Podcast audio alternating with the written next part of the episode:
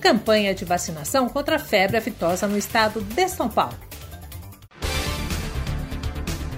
Novembro é mês da campanha de vacinação contra a febre aftosa. Nesta etapa, devem ser vacinados somente bovinos e bubalinos com idades entre 0 e 24 meses.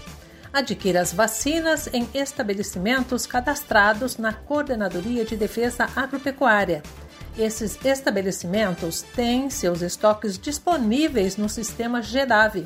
Assim, ao fazer a compra, o volume adquirido é transferido para o estoque da propriedade, o que facilita a declaração. Lembre-se que a legislação proíbe o uso de vacinas adquiridas em etapas de vacinações anteriores.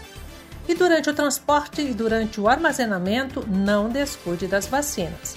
Os frascos devem ser mantidos entre 2 e 8 graus de temperatura e não podem ser congelados para não perderem a eficácia.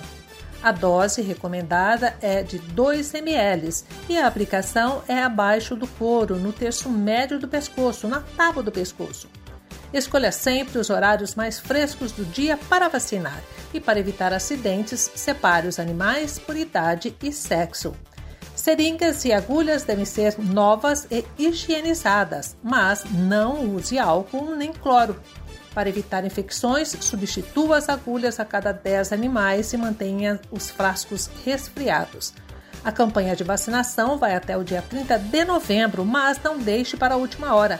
A declaração deve ser feita até o dia 7 de dezembro no sistema GEDAV, disponível no site da Defesa Agropecuária, no endereço www.defesa.agricultura.sp.gov.br.